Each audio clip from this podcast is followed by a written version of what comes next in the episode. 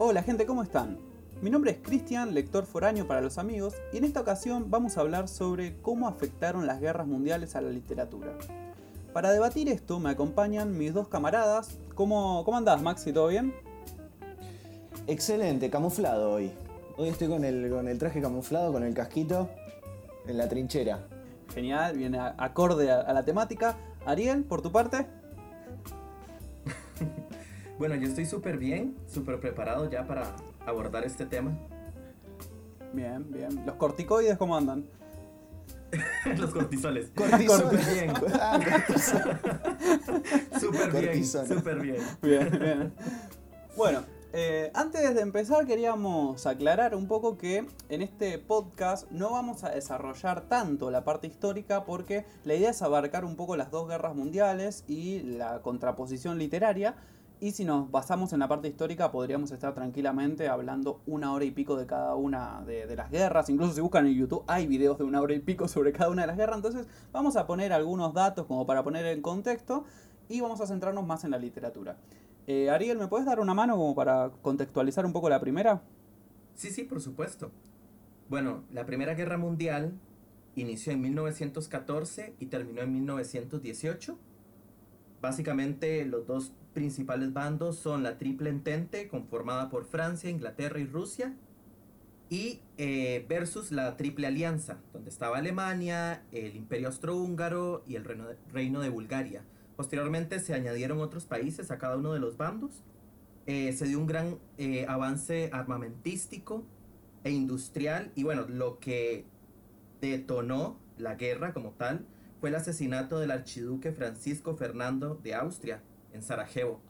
Y también asesinaron a su esposa. Él era el que iba a heredar la corona del imperio austrohúngaro y fue lo que inició todo.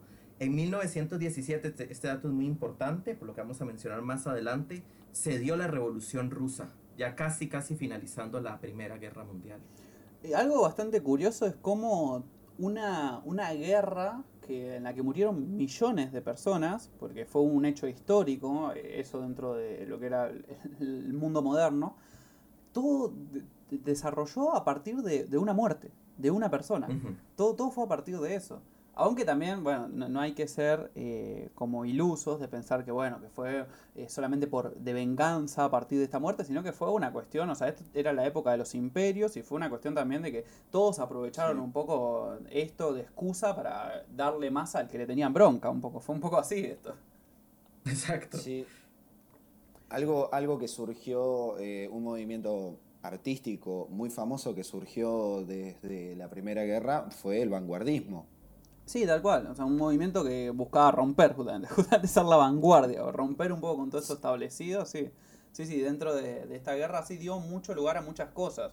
Porque como, eso me gustó el dato que tiró Ariel, eh, es muy interesante que fue una guerra en la cual eh, hubieron muchas etapas. O sea, Mm. la gente eh, estaba con todo este discurso, este discurso heroico, en donde pensaban que iban a ir eh, a luchar como, como en la Edad Media, un poco más mano a mano, luchando por tu país, y en realidad se encontraban con una guerra que no tenía nada que ver con eso.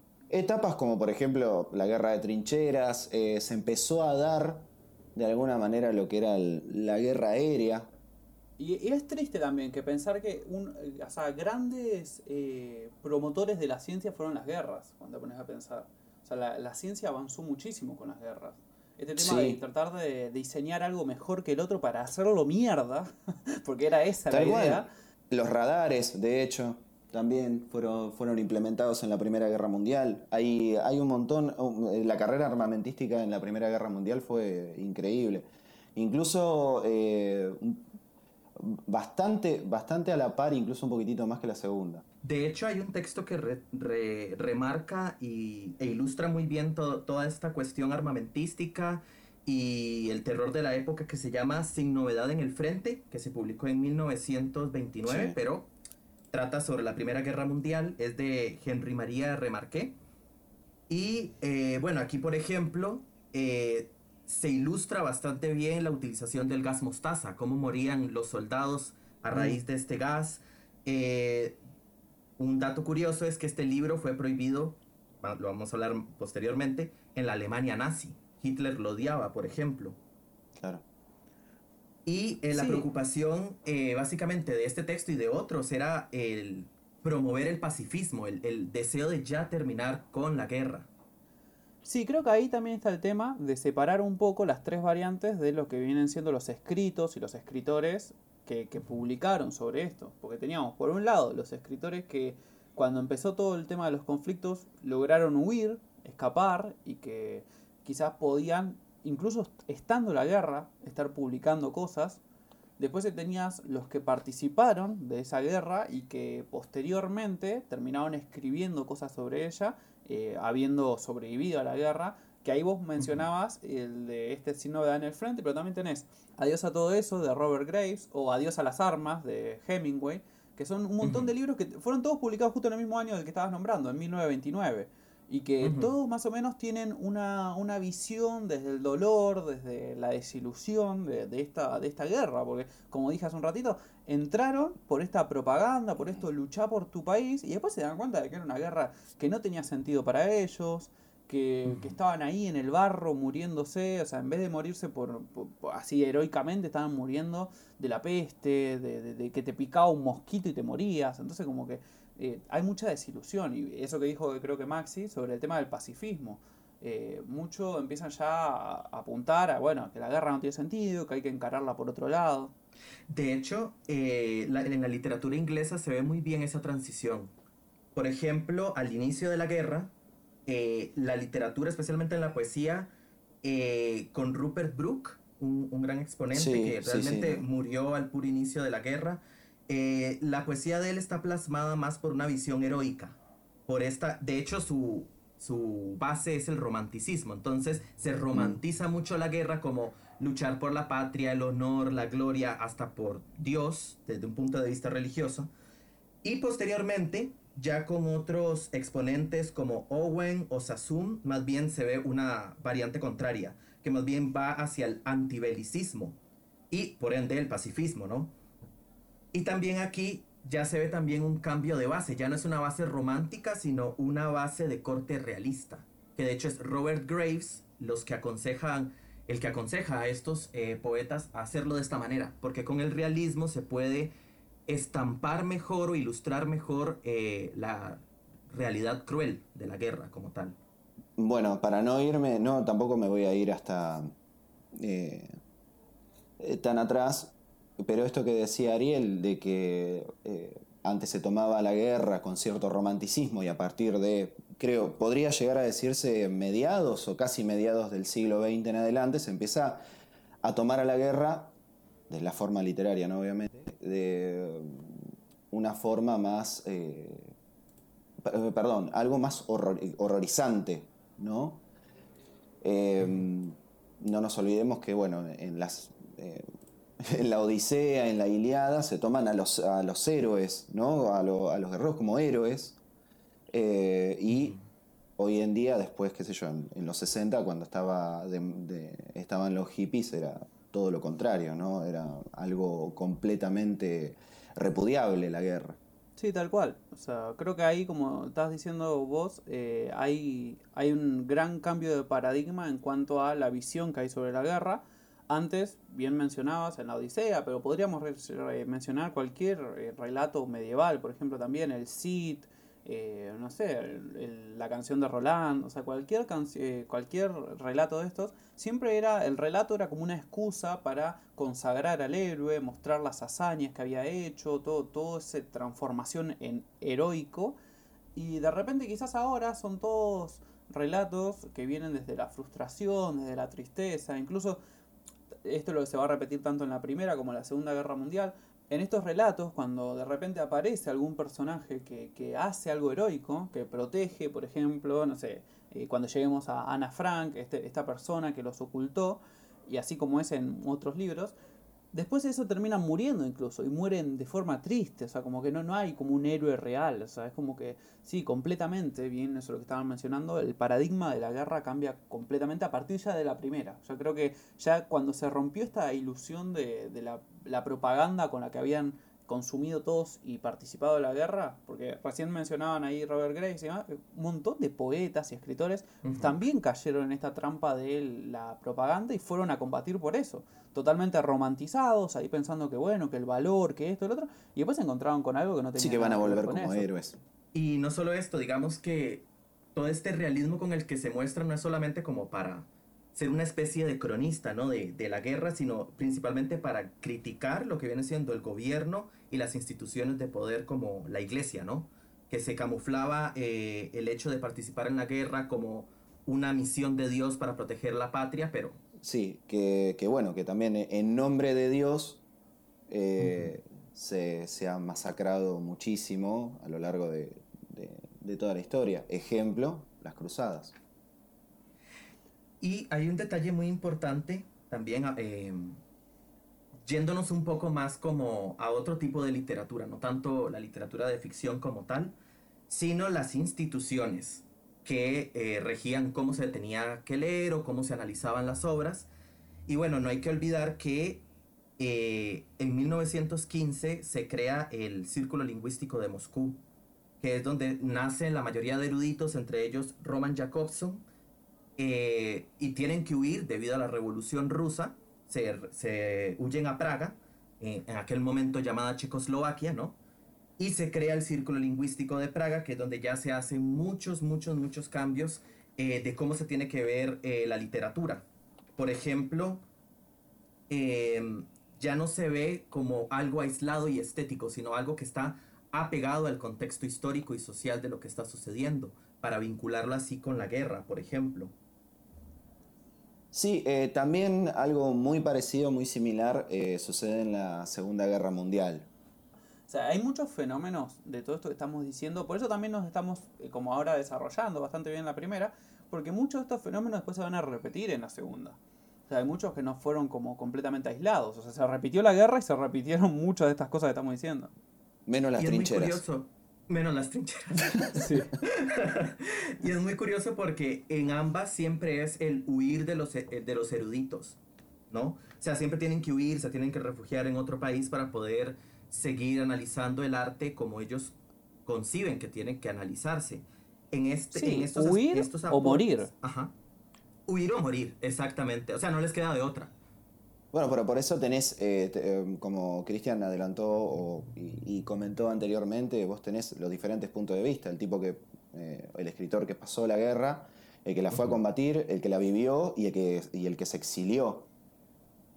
Sí, y también cómo fueron usados esos escritores, porque hay escritores, eh, por ejemplo, hace un rato estaba mencionando Ariel lo de Inglaterra, y en Inglaterra hubieron un par de escritores, ahora no, no tengo los nombres acá a mano, pero hubieron varios escritores muy jóvenes que de repente eh, eran poetas y qué sé yo, y que murieron, algunos incluso de formas que no eran heroicas, eh, quizás así con una peste o algo que capaz que no llamaba tanto la atención, y que después Inglaterra usó el nombre de estos escritores como para mostrar como el, el, el escritor ideal y seguir haciendo propaganda. Entonces muchos también hicieron ellos muertos terminaron siendo usados también para promover esa, esa guerra. Todo sirvió como propaganda, siempre, todo lo Exacto. que pudieron meter como propaganda lo, lo, lo, lo ponían, no le importaba. Y es, y es, por esa misma razón, digamos, un ejemplo puede ser eh, Rupert Brooke, que de hecho murió por una picadura de un mosquito en un barco, o sea, mm. todo súper aislado del frente de sí. batalla, ¿no? De hecho, y, acá abro un eh, paréntesis, perdón. Uh -huh. Eh, no, de hecho acá abro un paréntesis de que eh, hay siempre se siempre agarramos se habló de que la propaganda nazi y el tío uh -huh. Sam qué era exacto sí. y, y, encima lo peor ya que tiraste el tío Sam es que lo del tío Sam y todo eso fue en realidad una copia de Estados Unidos de lo que había hecho Inglaterra. Estados Unidos copió la estrategia, porque Inglaterra al principio eh, hizo tanta propaganda porque no era obligatorio ir a la guerra. Ellos pensaron que iba, que, o sea, creo que todo el mundo, todos los bandos pensaron que esto iba a durar mucho menos de lo que duró.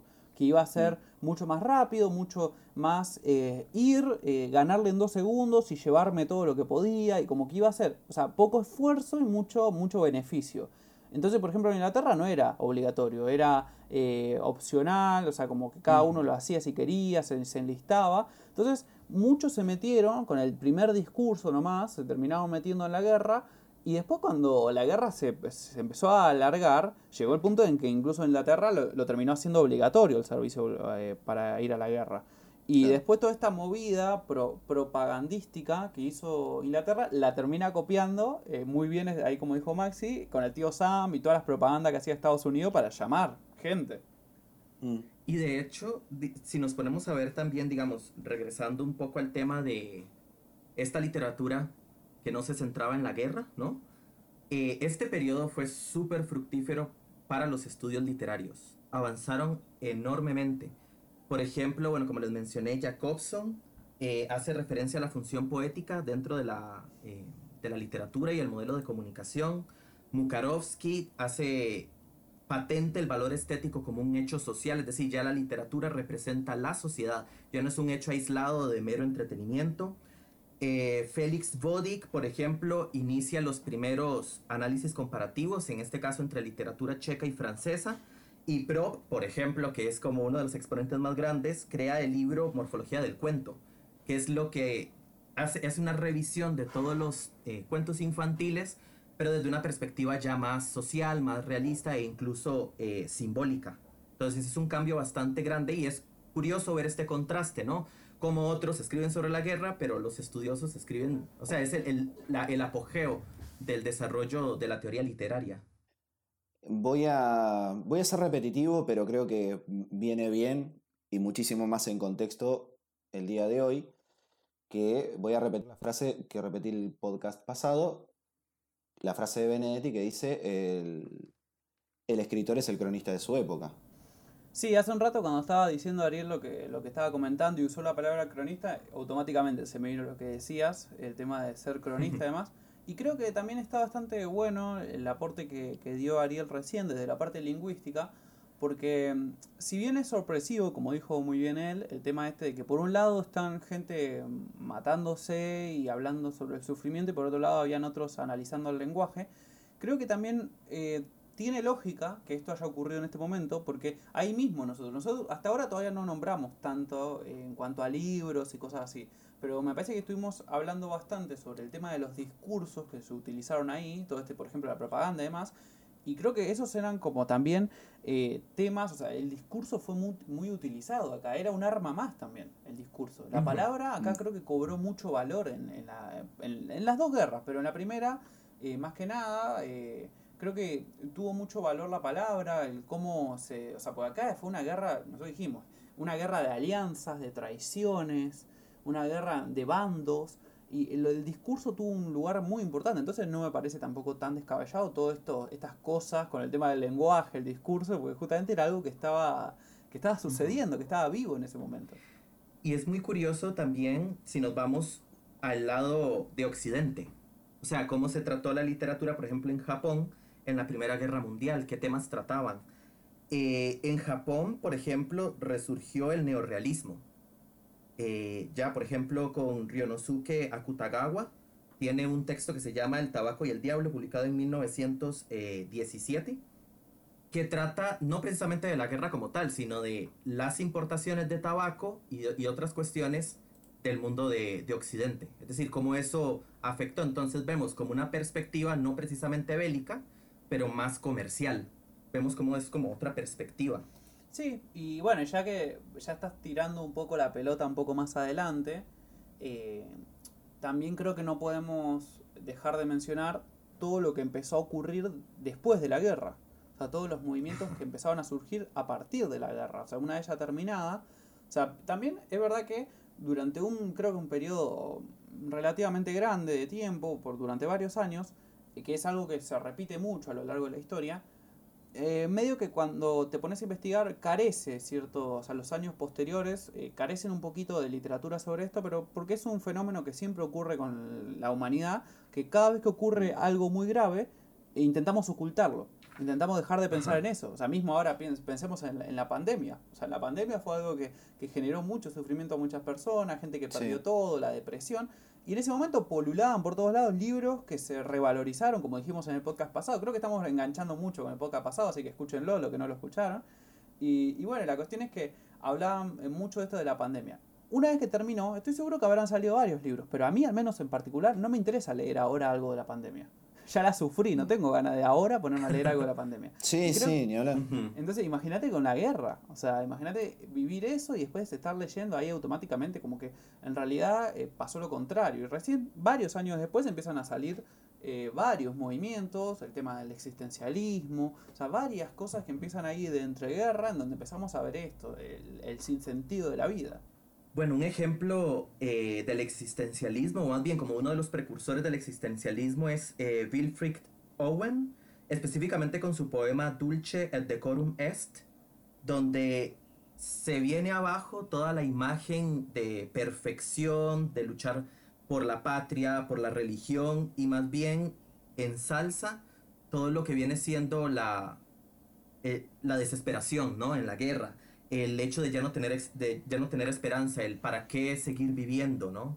El, lo deshonroso que puede ser eh, incluso eh, la guerra.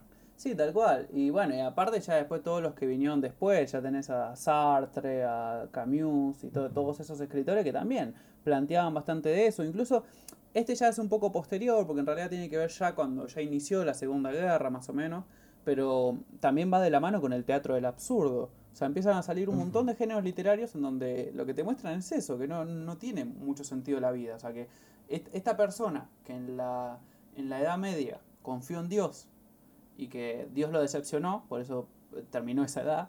Después confió en la ciencia, pensó que la ciencia iba a ser el motor para transformar el mundo, lo decepciona la ciencia y se da cuenta ahora de que no tiene nada.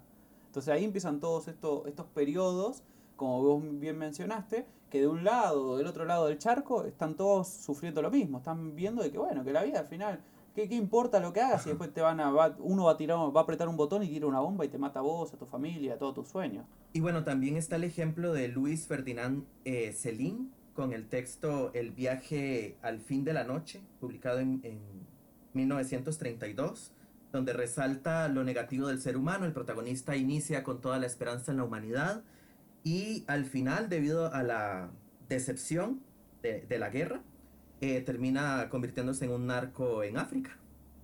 ¿Sí? Entonces, Ge- Genial esa transformación, ¿eh? el camino del héroe a pleno. Claro, tal cual. Bueno, otra de las. eh, otro de los movimientos que empezó a gestarse un poco fue el vanguardismo, ¿sí? Que la característica primordial del vanguardismo era la libertad de expresión, que se eh, manifiesta alterando la estructura de las obras, abordando temas tabú, por ejemplo, y eh, desordenando un poco los parámetros creativos, ¿sí? La poesía se rompe con la métrica, por ejemplo, y cobran protagonismo eh, aspectos considerados irrelevantes como la tipografía. Exacto.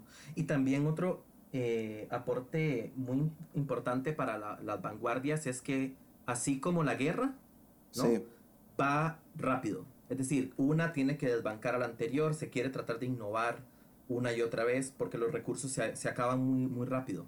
de hecho el vanguardismo es considerado por algunos como una característica del modernismo también. Sí, Bueno, y creo que ahí más o menos con estos últimos datos que estuvimos tirando, creo que más o menos empezamos a cerrar eh, la Primera Guerra. Digo varias veces más o menos porque ya sé que el futuro oyente puede decir, bueno, pero te faltó mencionar a este y a este y a este. Es muy amplio esto, quizás en algún momento volvamos a retomar esta, esta charla porque me parece súper interesante, pero bueno, es demasiado amplio el tema. Aún cuando hicimos un recorte, porque al principio queríamos hablar de Troya, de la Odisea, de un montón de cosas, todo lo que tenía que ver con guerra, pero nos dimos cuenta que iba a ser imposible en una hora abarcarlo más o menos de forma De la guerra de los siete años. Sí, sí, pues sí, era muy, muy ingenua nuestra postura al principio. Entonces después nos dimos cuenta de que bueno. Mexicana. Sí, sí, por eso, sí, de Claro, todo vamos mal. a hablar. Pero iban a terminar siendo comentarios aislados, que no, no iban a. O sea, si después decíamos, eh, no sé, Argentina, Malvinas, y no desarrollábamos nada, el que entienda un poco de eso, además iba a decir, pero ¿por qué no hablaste de eso? O al que le esté interesando. Entonces preferimos centrarnos en esto. Aún así, eh, tengo que aclarar que, bueno, que están quedando cosas afuera. Pero me parece que ahora ya podríamos empezar a eh, hablar un poco de la segunda. No sé si, Maxi, Mm. justo que estabas hablando vos y te interrumpí, no sé si querés eh, poner un poco en contexto la Segunda Guerra. La Segunda Guerra Mundial, para ponernos un poco en contexto, eh, arranca en 1939 con la invasión de Alemania a Polonia. ¿sí? Información de público conocimiento, nada nuevo. En donde Alemania y la Unión Soviética empiezan a ocupar parte de lo que era Europa. ¿no? Ahí es cuando el Reino Unido y Francia se le declaran la guerra a Alemania y eh, ahí es donde ellos creían, creo que lo había dicho Chris en algún momento, creían que la guerra se iba a nuevamente, como la Primera Guerra Mundial, se iba a limitar solamente a trincheras. Y había, había algo en Francia eh, que se denominó la línea Maginot, ¿sí? Estaban confiados los franceses, pero los alemanes, gracias a lo que fue la guerra relámpago, eh, pudieron llegar a Francia por otro lado. Y saltearon la línea Maginot, que sería con el control de Noruega, Dinamarca, Países Bajos, Bélgica. Y la propia Francia, obvia- obviamente, mientras tenías a los, a los ingleses atrincherados en, sí, en, en escapando a lo que era a- nuevamente a Inglaterra. Para no extender tanto esto, eh, de un lado teníamos a los aliados y del otro lado teníamos a los del eje. Eh, todo esto empieza a tomar real forma y de masacre con la inclusión de Estados Unidos después de el ataque a Pearl Harbor eh, de los japoneses.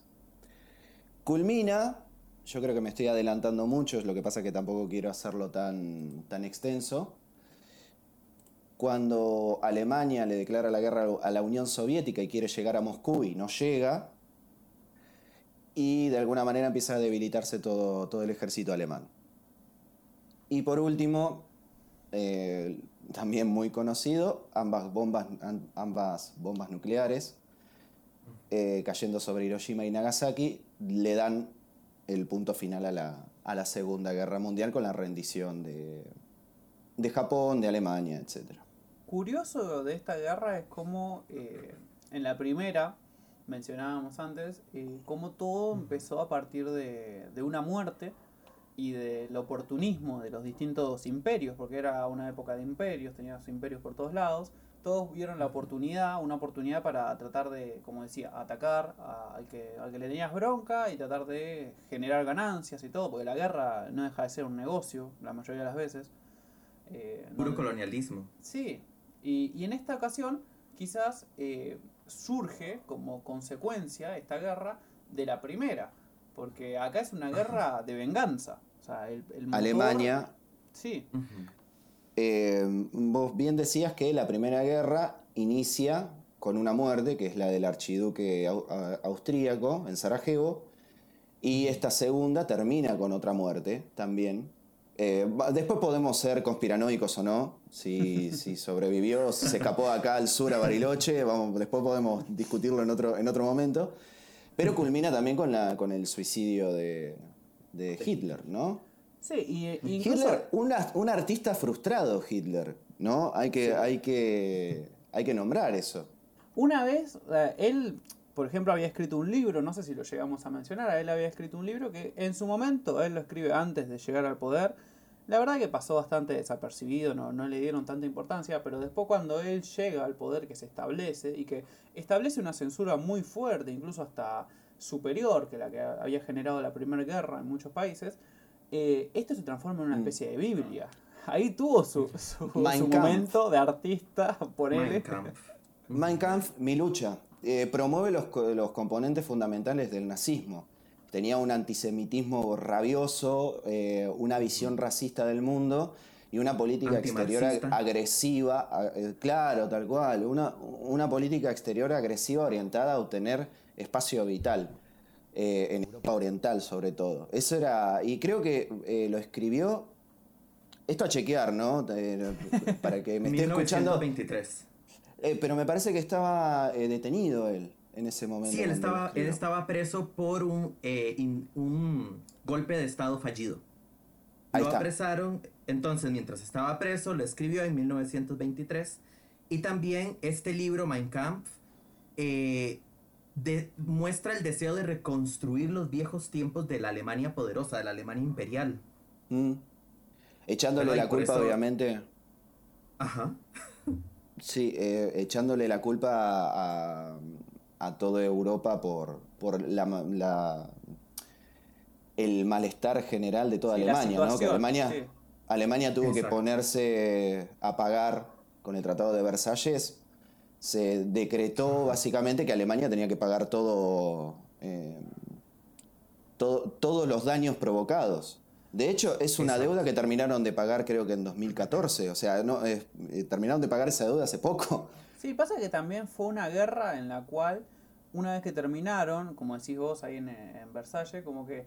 eh, o sea, lo- los vencedores se ensañaron bastante con los que perdieron también. Entonces, ese ensañarse, no, no digo que no esté justificado, eh, no, no estoy diciendo eso, pero eh, ese, ese ensañarse con todo este tema de, por ejemplo, lo que tenían que pagar y qué sé yo, también le sirvió de arma a, gente como, como Hitler para, para llegar al poder y generar todo lo que ocurrió después. Como dije, es una guerra de venganza en realidad. Partieron desde el odio y la venganza por todo lo sucedido en la primera a buscar revancha en la segunda. Entonces también es eso, o sea, eh, todo ese, ese tipo de esos condimentos que estamos diciendo fueron los que provocaron esta segunda guerra. O sea, parte de ahí. Sí, eh, y también eh, vamos a hacer muchas obras que salieron incluso de, de la- dentro de la misma de la misma guerra, ¿no? Eh, no, no, no sé si inevitable nombrar el caso del diario de Ana Frank. Sí, y libro polémico sí los hay, el de Ana Fran, porque se dicen muchas cosas sobre ese libro.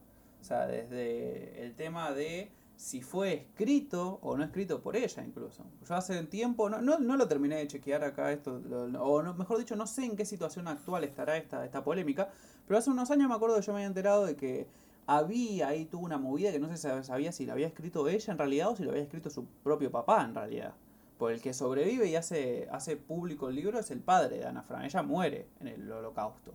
Y, y bueno, y ahí está la duda de si en realidad eh, él había eh, rescatado este diario de Ana Fran. Que, bu- que bueno, porque al, todo esto no lo dijimos. Para el que no lo conozca, me parece que ya a esta altura todos tienen al menos una idea, aunque lo hayan leído o no.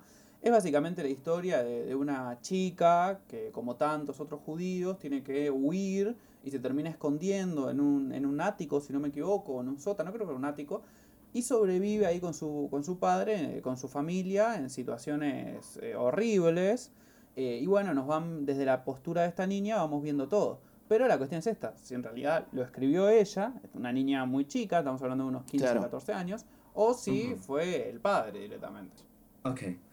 Eh, que no sería raro eh, si el libro realmente fue escrito por el, el papá o, o si se ve desde el punto de vista ficcional, porque eh, la escritura del diario, la estructura del diario se utiliza mucho en la literatura, especialmente en los periodos de guerras, ¿no? Por ejemplo, está El Infierno Verde, que es un texto de José Marín Cañas, eh, de aquí, de Costa Rica, y él trata sobre el, eh, la guerra del Chaco en, en Paraguay. Pero, o sea, la historia es que él se encuentra el manuscrito que se, le pertenecía a un soldado que sí participó en la guerra, pero es como para darle veracidad a la historia, ¿no? No, no precisamente es que sí sucedió así, o que fue eh, el soldado el que escribió el manuscrito, ¿no? Pero es como para darle más veracidad ante el lector. Sí, lo que no se dis- a ver, no se discute la veracidad, ¿sí? No se discute la veracidad de la historia de Ana Frank, sino que eh, lo que pasa alrededor de, de lo que es este libro es que hay mucho manoseo editorial alrededor. Que no nos olvidemos que es una, que es, eh, una niña de 15 años eh, y cuyas facultades literarias no era escritora, sino que simplemente estaba escribiendo un diario. Está la posibilidad, cualquiera lo puede buscar, eh, está la posibilidad de buscar el original del diario de Ana Frank y van a encontrar, pero muchísimas, muchísimas diferencias con cualquier otra, con cualquier otra edición más reciente. Porque justamente eso, se tuvo que adornar de alguna manera, se tuvo que romantizar un poco más para que tuviera cierto atractivo hacia el lector. Sí, que también es un poco ridículo a esta altura eh, dudar de la veracidad de, de- de la historia cuando ya está hasta con- chequeado, ya está comprobado que existió ella, de que murió, en, en todo eso, ella no sobrevivió a todo esto que ocurrió, y que bueno, que el padre estuvo vivo, que, que o sea, to- todo eso está chequeado, pero bueno, incluso el lugar existe en donde ellos estuvieron ocultos, pero bueno, o sea, lo que se duda un poco es si lo escribió ella, si ella debería figurar como autora o si en realidad ella eh, fue, o sea, como la excusa, el personaje utilizado por su papá para, para desarrollar esta historia desde otra perspectiva, que también es verdad que eh, nos impacta más, porque eso después se va a repetir mucho en las historias que tengan que ver con este momento, mucho eh, el niño del pijama rayas, mucho así de, de criaturas, porque también te impacta mucho más, o sea, es, es más duro cuando ves a, este niño sufriendo o finalmente muriendo que a un adulto. La vida es bella, la película. Sí, sí, el, de películas tenés eh, hasta El último hombre, por ejemplo, también. Eh, o sea, hay muchísimas películas que romantizan. Magnifican, mejor dicho, ¿no? Porque eh, no, no, quiere decir que no haya pasado ese, ese tipo de cosas, pero hay cierta, ciertos puntos que hay que magnificar y romantizar para que tengan cierto atractivo hacia quien lo ve, ¿no? Porque hay veces que no, capaz que la historia sí es interesante, pero no tiene el dinamismo que podría llegar a tener una obra literaria como tal, una obra de ficción, por ejemplo. Y mercadotécnicamente también es más atractiva la historia de un niño que, por ejemplo, la de un adulto. Da más sentimiento, atrae más. Sí, lo, que, comentaba sí, sí, tal cual. Que, que, igual no significa que uno esté diciendo que lo que ellos vivieron no, no fue real. Eso nada que ver. Es el hecho de que para el lector es más atractivo algo más sentimental, en la mayoría de los casos, que algo mucho más histórico per se. Sí, eso es un recurso muy utilizado a lo largo del cine, de la literatura, o sea, la típica. Ves a un perro que se muere y te pones a llorar por el perro y quizás después se muere 400 personas en una película de acción y no te interesa sea, como que muchas veces también es... ¿Pero el perro está bien? la nena está bien, la moto. el auto. Pero eh, la cuestión es esa, que, sí, que en realidad es un recurso eso. Pero también eh, algo que me parece interesante mencionar, que bueno, que nos quedó un poco colgado de la primera y que me parece que es una diferencia bastante grande, es que cuando terminó la Primera Guerra, eh, mucha de esa literatura era muy autobiográfica, muchísimo. Eh, ya al punto de que, bueno, que eran historias en primera persona, contando su propia vivencia, o con un personaje que apenas le cambiaban el nombre, pero que en, todas las características seguía siendo el mismo, como el de Hemingway, por ejemplo, o sea, Dios a las armas.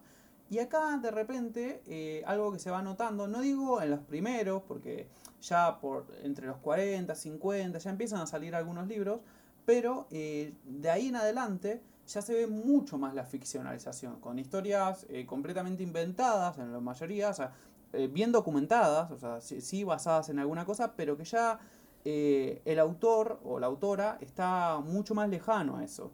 O sea, al principio, como dijimos, teníamos las tres variantes y tenés el que participa y el que huye y el que toca de afuera mm, un poco más lejano. Y en este caso, en la Segunda Guerra, vamos a tener mucho eh, va a polular mucho el tema esto de la ficcionalización y la literatura de gente que quizás lo toca un poquitito más de afuera ya esto, o con familiares, mi abuelo, mi tío. En la ficcionalización, como bien decís Chris, eh, encontramos obras como por ejemplo, que salió en serie hace poco, eh, El hombre en el castillo, que habla de, no sé si lo tienen, lo conocen, el... Sí. No, yo no. bueno. Por ahí, para, para quien no lo conoce, eh, El hombre en el castillo trata de un hombre que está escribiendo un libro. Los nazis ganaron la guerra, ¿sí? Eso es la, premisa principal. Y hay un hombre escribiendo un libro de qué hubiera sucedido si eh, los aliados en realidad ganaban la guerra. Es una, es una novela con tintes distópicos eh, de Dick, que, está buenísimo porque plantea eh, al revés, pero al mismo tiempo rompe la, cuarta pared con, eh, con un personaje que está haciendo lo mismo que el escritor, pero del, otro lado. Eh, y esto es un paréntesis que también, por ejemplo, empiezan a surgir estos distópicos, ¿no? Por ejemplo, Un Mundo Feliz. Y de hecho, bueno, el libro que está escribiendo el personaje dentro del Hombre del Castillo se llama La langosta se ha posado. Y es muy curioso porque ese mismo mecanismo está tal cual copiado en una, en una novela que se llama Estados Unidos de Japón, publicada en 2016, de Peter eh, Thierias. Y bueno, él hace lo mismo, es como, ¿qué pasa si hubiesen ganado los nazis, no? Entonces se construye el mundo a partir de ahí Y aquí, en vez de un libro, es un videojuego que se llama Estados Unidos de América, que da a ver como esta perspectiva de qué pasa dentro del libro, ¿verdad? Si hubiera ganado Estados Unidos y los aliados, si les hubieran ganado a los del eje, ¿no? Es muy curioso porque si hay ciertas eh, eh, modificaciones, ¿no? Por ejemplo, en, La Langosta se ha posado de, del el hombre en el castillo. Sí. Sí, sí cambian ciertas cosas. Por ejemplo, ahí nunca ocurrió el ataque de Pearl Harbor, cuando hacen la reestructuración, ¿no? Mm. Pero al final, lo que a mí me llama la atención es que ambos usan la ucronía, para los que no sepan, al- para los que nos están escuchando, la ucronía es un subgénero de la ciencia ficción que consiste en reestructurar algo que ya sucedió, algo histórico. En este caso es, no ganó Estados Unidos y los aliados, sino ganó el eje, por ejemplo, ¿no? Claro. Entonces, es curioso porque es como una... Es un ejemplo muy curioso de historia enmarcada dentro de otra, pero a través del género de la ucronía. Porque ambos tienen una historia ucrónica, que es si hubiese ganado Estados Unidos, dentro de la historia como tal, que es que ganó el eje, ¿no? Mm. Y es muy curioso porque esto lo que hace es resaltar el caos en la historia. ¿Qué pasa si la historia se modificara, no? Eh, Eh, un poco lo que planteaba 19 en 1984 Exacto. el- eh, también el, eso de que qué pasaba si la, la historia se cambiaba. Pasa que en 1984 por ahí es más, eh, está llevado más a, la- a la exageración, ¿no? Que de un día para el otro... Sí, ahí en el que estaba diciendo Ariel, quizás lo interesante, y bueno, y en otros ejemplos, es que ahí como él está diciendo, ese es un recurso de la ciencia ficción, pero ahí lo están implementando en la novela histórica. Entonces también, eh, por ejemplo, en el que él mencionó, ahí está interesante ese, ese, ese intercambio de recursos entre un género y otro. Pero, pero sí, eh, también eso que, como dijo recién Maxi, eh, también es bastante interesante eh, cómo a partir de, de- de todo este conflicto, porque como dijimos, esto desde el principio ya lo, lo aclaramos, que las guerras fueron un gran motor para la ciencia ficción, o sea, la, eh, perdón, para la ciencia, no la ciencia ficción, para la ciencia fueron un gran motor, fue una excusa para, para desarrollar más cosas, mejores, mejores en el sentido de matar más.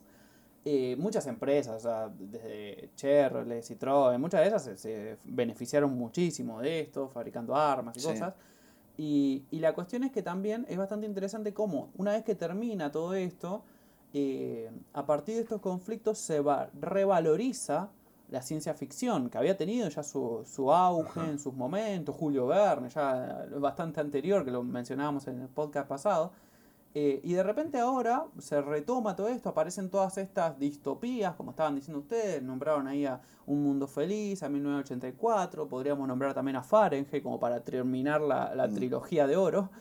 Eh, y Sí, después, sí. más adelantándote un poco más todavía, ya tenés directamente el género cyberpunk, que, que va por ese lado, pero todavía más caótico, y, y ahí también aparece de vuelta Dick y, y varios autores que también te muestran este futuro completamente distópico, eh, sin ninguna, eh, como, eh, ¿cómo que se dice?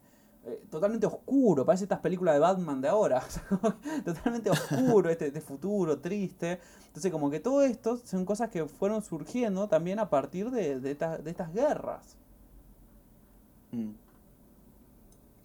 Y de hecho también eh, es, es bastante curioso porque en la, en la Primera Guerra Mundial, devolviéndonos un, un poco, ¿no? También dio mucho auge a la ciencia ficción, pero por ejemplo específicamente en Rusia, con escritores como por ejemplo Minslov o Ivanov. Entonces sí es como, o sea, se reafirma mucho lo que, lo que acaba de decir Chris, que la guerra también abre mucho portillo para la ciencia ficción, ¿no? Esta especulación de que hubiera pasado si hubieran ganado los otros, por ejemplo, ¿no? Eh, la parte del cyberpunk y, y demás, no sé, eh, enriquece mucho géneros que uno tal vez en un inicio no, no los asociaría tan rápidamente.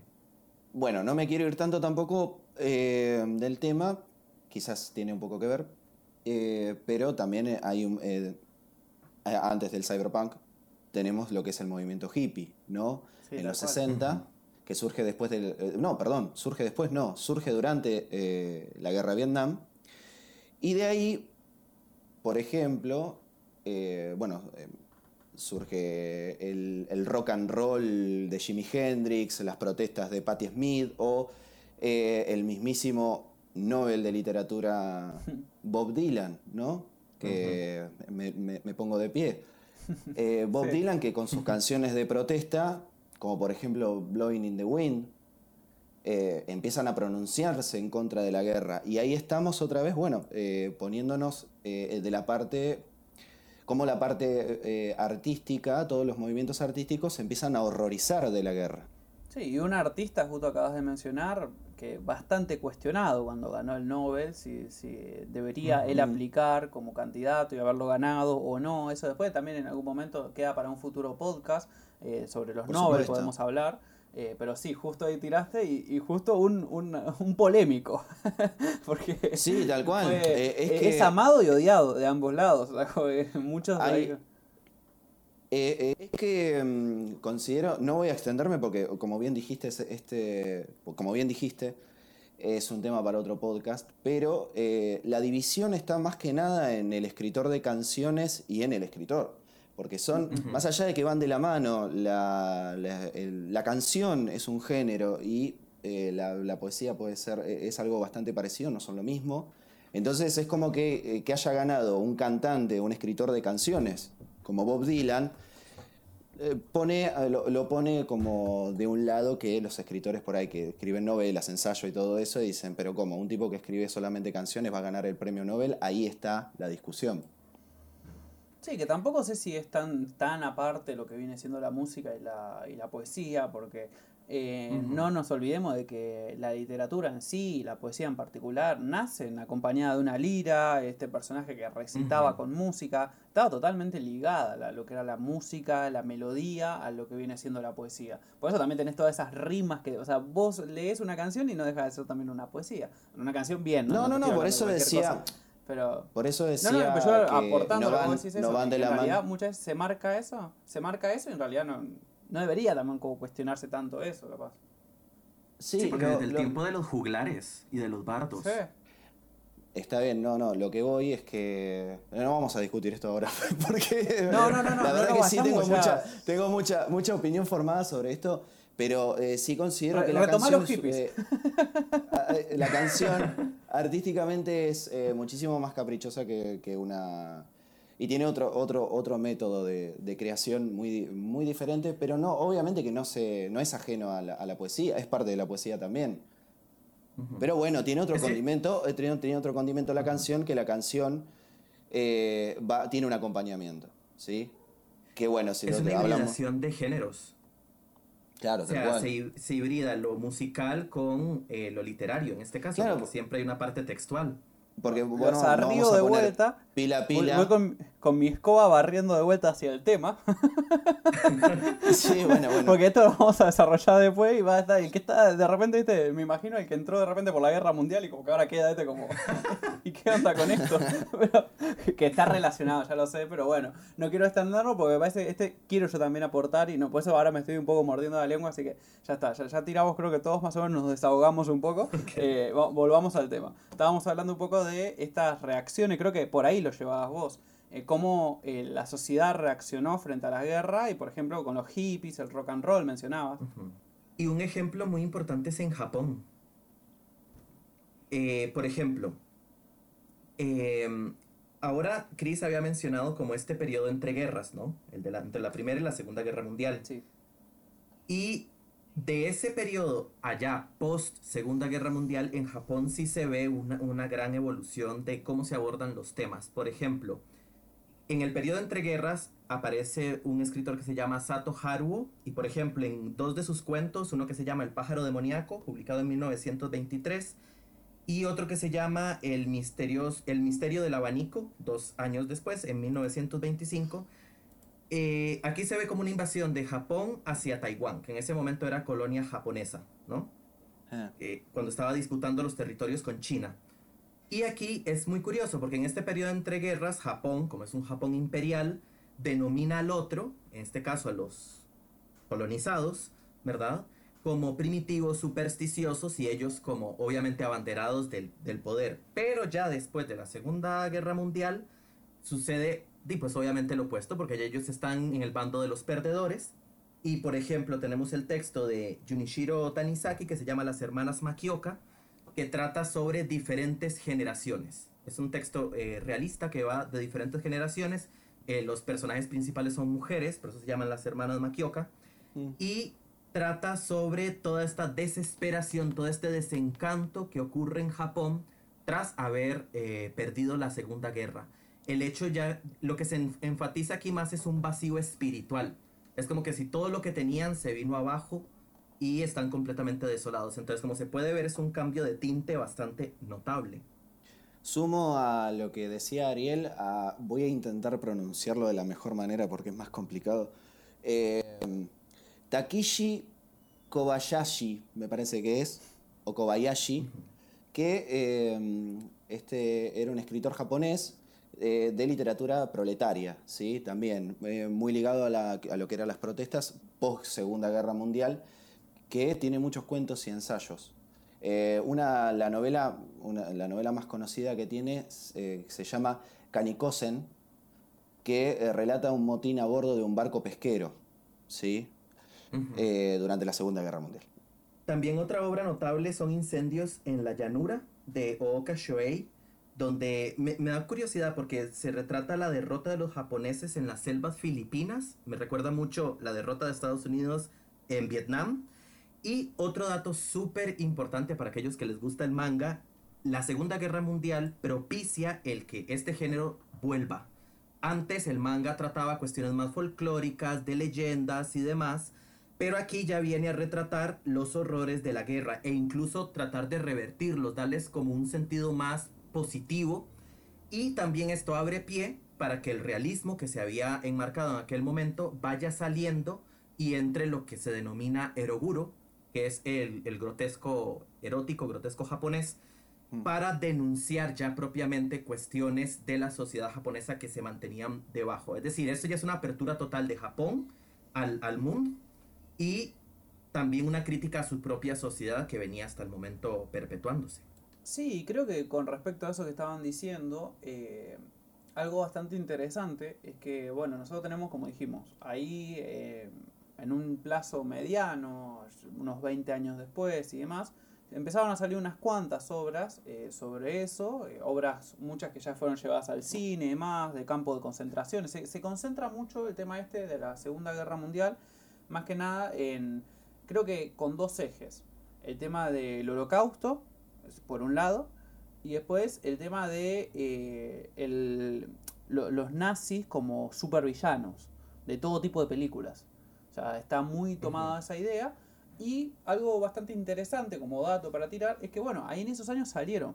Pero algo que me llamó mucho la atención, que no sé si, bueno, que todos, ya sea ustedes o los oyentes, son conscientes de eso, que cuando me puse a buscar lista de libros y demás, porque bueno, yo tengo mi bagaje de libros, pero bueno, quería saber qué otros libros más habían sobre el tema, y me di cuenta que del- del año 2000 más o menos para ahora, hasta la actualidad, salieron cualquier cantidad de libros, muchísimos libros eh, de autores que, y autoras que no están relacionados eh, totalmente con, con la guerra, muchos eh, investigadores, historiadores. Y algo también bastante curioso es que muchas veces las tramas, eh, vos ponés, buscás lo- la sinopsis, la- los argumentos, y son muy similares, se repiten mucho. Eh, de alguna nena que la pasa re mal, eh, al- un poco, no, no a ese nivel, pero muy similar poner a lo de Ana Frank, o de ya el campo de concentración, y como que muchas historias así muy repetitivas eh, y, que, apuntan a lo mismo, más que nada al holocausto en cuanto a literatura. Eso me llamó bastante la atención porque como que en, esta último, en estas últimas décadas hubo un- una vuelta al interés por, por esta época, como que se volvió una fuente de inspiración para muchos autores. Bueno, era un poco lo que estábamos hablando en un principio, de que por ahí eh, ciertos conflictos bélicos, ya sea Primera, Segunda Guerra, post, posguerra, todo posguerra, terminan inspirando de alguna manera eh, todo tipo de movimiento artístico. ¿sí? Eh, lo que hablábamos de los distópicos, etcétera, ¿sí? Y esto, este dato que justamente estás tirando de que los últimos 20 años ha habido muchísimo más libros al respecto, la verdad que es algo que me sorprende un montón. No lo tenía, no lo tenía el dato, sinceramente. Y especialmente en los géneros no solo de la ciencia ficción, sino también de la novela histórica. Diría yo especialmente la novela histórica, por ejemplo con Sí. Ken Follett y la caída de los gigantes, ¿no? Sí, tal cual, en la novela histórica se revaloriza. Incluso hay un, un libro, que no sé si conocen ustedes, este me pareció, me, me gustó mucho este dato, digo, este lo- me lo tengo que guardar y lo tengo que tirar. Hay un libro que se llama Encerrado en la casa de atrás, que el autor o autora, no sé qué será, dice Dogar Sharon, calculo que sea mujer. Y, y bueno, el libro, en realidad, ya como hasta un subtítulo, cuando te lo venden, te dice la historia del chico que vivió y se enamoró de Ana Frank. Y es una vuelta a contar la historia de Ana Frank, pero de otra, o sea, eh, no sé, no llegué a investigar tanto sobre este libro, no sé, me parece que en realidad eh, el chico este sí existió, pero bueno, sería, porque ellos no, no vivieron solo, vivieron con otras familias Ana Frank, y sería de uno, otro, otro de los chicos que estaban ahí, cómo se enamora de Ana Frank, pero en vez de cortarse, como se corta la Ana Frank, que se corta abruptamente cuando llegan los nazis, qué sé yo, acá te cuenta también cómo vivió el, la parte del holocausto. Y ves la otra Mm. cara también de Ana Frank, la ves como más humana, ya sin tantos eh, como mini historias de niños, viste que Ana Frank tiene mucha, o sea, el problema del día a día que a veces no tenía nada que ver con los nazis. En cambio, en cambio acá como que profundiza un poco más, entonces sí hay mucha novela histórica que está relacionada con esto, y ni hablar, como dijo Maxi, eh, él dijo manifestaciones artísticas, y acá tenemos el tema de que ahora tenemos el cine, entonces por eso el cine también explotó con esto. El cine, el cine, el cine fue un- una herramienta también de. Pero bueno, no voy a redundar tampoco, pero eh, otra vez, pero el cine fue una gran herramienta de propaganda también. Eh, lo que iba, iba a acotar algo para, antes de que me olvide sobre la otra perspectiva sobre la historia de Ana Frank, que debe ser muy similar a Quién de nosotros, ¿no? Que es la misma historia contada desde tres puntos de vista diferentes. ¿Puede ser? ¿Es algo así? Sí, sí, según te- el libro que mencionás no lo conozco, pero eh, este libro sí, o sea, sería desde la perspectiva del chico, él te va contando cómo, o sea, él está en esa casa donde ellos estaban escondidos desde antes que Ana Frank, entonces te cuenta cómo llegó la chica, eh, cómo Claro. fueron interactuando, se enamoran y después como que te hace al mismo tiempo una continuación de lo de Ana Frank porque te cuenta qué pasó después cuando se lo llevaron, cómo lo matan y, y como que analiza más eh, el dolor de este chico, eh, la desesperación, el tema de saber que estaba enfrentando una muerte inminente, o sea, como que se empiezan a apuntar otras cosas que quizás tanto no se desarrollan en el de Ana Frank. Lo voy a buscar después. ¿Cómo se llamaba? Eh, Encerrado en la casa de atrás. Es un libro Genial. relativamente nuevo, del año 2013. Suena bastante interesante. Sí, y por especialmente eso- y por así, ese cambio de Eh, perspectiva. yo, yo no me anoté tantos, tantos porque la verdad que me empecé a dar cuenta que muchos hasta tenían eh, así cosas similares, pero de repente tenés, les nombro algunos que fui encontrando. Berlín, la caída de 1945, que es del año 2002 y que habla un poco de cómo, qué pasó cuando ya llegan a Berlín en, en la última etapa de la guerra, que bueno, no sé si saben que fue una etapa también bastante caótica, porque los rusos, por ejemplo, Sí. violaron a más de 2 Ajá. millones de mujeres, o sea, eh, fue todo muy caótico y, y se centra en eso, esa historia, por ejemplo. Entonces está interesante para salirse un poco de lo típico que siempre se escucha. Después, eh, eh, un cielo, eh, eh, no, El cielo enjaulado, que es también una novela de un joven al que le lavan la cabeza, es súper fan de Hitler y después como que en su casa en realidad estaban ocultando una judía y como que salen muchas novelas en esta época, así yo voy, o sea, las que le fui diciendo 2002, 2004, 2004, 2005, 2013, 2014, 2018, 2019. O sea, Ujú. novelas muy actuales y que vuelven a retomar esta temática que parecía ya incluso hasta un poco agotada. Y te dan cuenta que, bueno, que hay una vuelta de tuerca hasta cierto punto, porque después también te das- hay muchas, como le dije, tramas bastante similares en ciertas cosas. Pero como que a lo que vi, a mí me llamó mucho la atención cuando me puse a buscar que esto, este, este tanto, porque una cosa son novelas, películas que capaz que mencionan al pasar, por ejemplo, tengo que agradecer acá a mi novia que me tiró el dato, me hizo buscar de vuelta, yo hace un tiempo había leído el de eh, La borra del café de Benedetti, no sé si lo conocen, Sí, y ahí sí, hay un capítulo cortito que se llama Minagasaki y te habla un poco sobre eh, la- Sí. el tema de las, las bombas de, Ujú. de- de Nagasaki, cómo explotaron y demás, pero desde la visión de un uruguayo que está desde el otro lado y te va contando cómo, la, cómo se enteró la gente del otro continente y demás. Entonces, así como esta, hay muchas alusiones y demás, pero me llamó la atención de libros completamente concentrados en eso y desarrollando solamente sobre esa temática, que habían tantos. Por ejemplo, en esta novela solamente creo que son dos capitulitos muy cortitos, pero bueno, eh, hay ciertas cosas, frases, por ejemplo, ahora lo volví a leer estos capítulos y, por ejemplo, él mencionaba cómo en la tele, y ya ni siquiera estamos hablando en Alemania, acá en Uruguay, de repente eh, los presentadores hablaban como impresionados y como aplaudiendo el tema de eh, el desastre que podían provocar estas bombas, como mirá, mirá, eh, con estas bombas, mirá Ah, todo, sí. la, la cantidad de kilómetros, como si fuera una, una hazaña que hayan podido destruir tanto con, con tan poco. Sí, hasta le pusieron nombres. eh, Fat Boy, eh, no, perdón, eh, Bad Boy me parece que era. Y... Ah, no me acuerdo, te- tenían eh, los- sí, yo las no dos bombas, la de Nagasaki sí. y la de... La de, la de Nagasaki y la de Hiroshima eh, tenían, le habían puesto nombre. Era eh, uno hombre gordo y el otro Bad Boy, me parece que era. Sí, sí. Sí, curioso los nombres también, pero, eh, pero sí, o sea, es algo que inspiró, o sea, ahí por ejemplo Ariel hablaba un poco del manga, si bien lo mencionó de otra manera, él hablaba la relación con el manga, no nos podemos olvidar de todos los, los anime que tienen que ver con guerras, de una manera u otra. Tumba de las luciérnagas. Sí, La tumba de las o- y luciérnagas. mismo eh, los cómics, los cómics que de repente eran muchísimos cómics, Capitán América. Perdón, perdón, perdón, perdón. Eh, eh, era, era Little Boy y Fat Man. Eran, está. se llamaban las bombas. Ahí está. No me quedé, no me quedé mal con Sí, sí, eso. no, ¿Cómo no lo voy a saber? No, no, mal. Si el otro tiró la otra vez la de cortisol, ¿cómo yo no me voy a No, saber las bombas? encima, pará, porque encima, sí, encima sobre el final. Eh, encima eh, lo referencian en, en un capítulo de Los Simpson por eh, Little Boy Ah. por Bart Simpson y Fat Man por, por Homero. Mira, eso Hay no, un no capítulo sabía. que- No sabía eso. Sí, sí, sí, hay un capítulo que lo referencian. También está Black Rain de Ibushi Masuji, donde retrata toda la catástrofe tras caer las bombas ¿Cuál? y todo el horror. Se llama Black Rain, traducido como lluvia oscura o Sí. lluvia Ah, negra. lo conozco. Tiene nombre de canción de los Guns N' Roses. Sí. ¿Verdad que sí? sí, un, un poco más trágica Sí, quizás, sí, sí. pero Sí, sí. Poquitito nada más. sí, sí. Bueno, como para ir redondeando, porque me parece que esto ya más o menos fuimos abarcando a grandes rasgos todo lo que nos proponíamos hablar.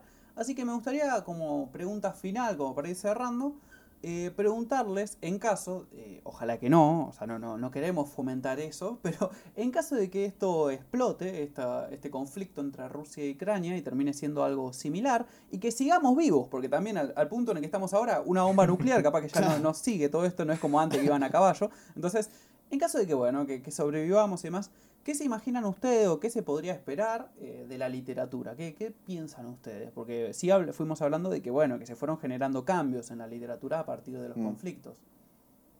Yo pienso que se van a nutrir varios géneros. Otra vez va a salir la ciencia ficción para tratar de explicar eh, la situación desde otro punto de vista. Lo más seguro es que también salgan otros géneros eh, más periféricos, ¿no? Pero especialmente yo siento que sería otra vez un auge para el realismo. Yo por mi parte voy a ser un poco más ambiguo, eh, principalmente porque no soy un fundamentalista de que todo en el arte y sobre todo en la literatura ya está escrito y, todo. Creo que todavía hay herramientas y hay recursos que todavía desconocemos y que se pueden utilizar. Eh, y creo que puede llegar a mutar, puede llegar a surgir una nueva corriente artística, literaria, que nos puede llegar a sorprender. Siempre este tipo de, lo, ya lo había nombrado, eh, siempre este tipo de, de cosas eh, detonan de que en el arte se eh, explote algo nuevo, ¿sí? alguna expresión nueva. Y por ahí eso es lo que yo puedo llegar a, a concluir, ¿no? O que puede llegar a pasar.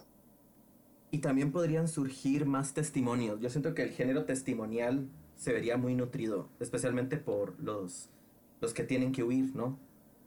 Sí, Sí, tal cual, también. Sí, por mi parte creo que, bueno, eh, si bien es verdad lo que estaba diciendo Maxi, de que no todo está escrito y demás, siento que también cuando te pones a, a- en una línea de tiempo a, analizar un poco la literatura, muchas veces es un volver a cosas de antes, el clasicismo, neoclasicismo, y como ir volviendo, retomar. Entonces, yo siento que en primera instancia, si seguimos vivos, eh, claramente, ya de acá ya empieza a ser todo ¿viste?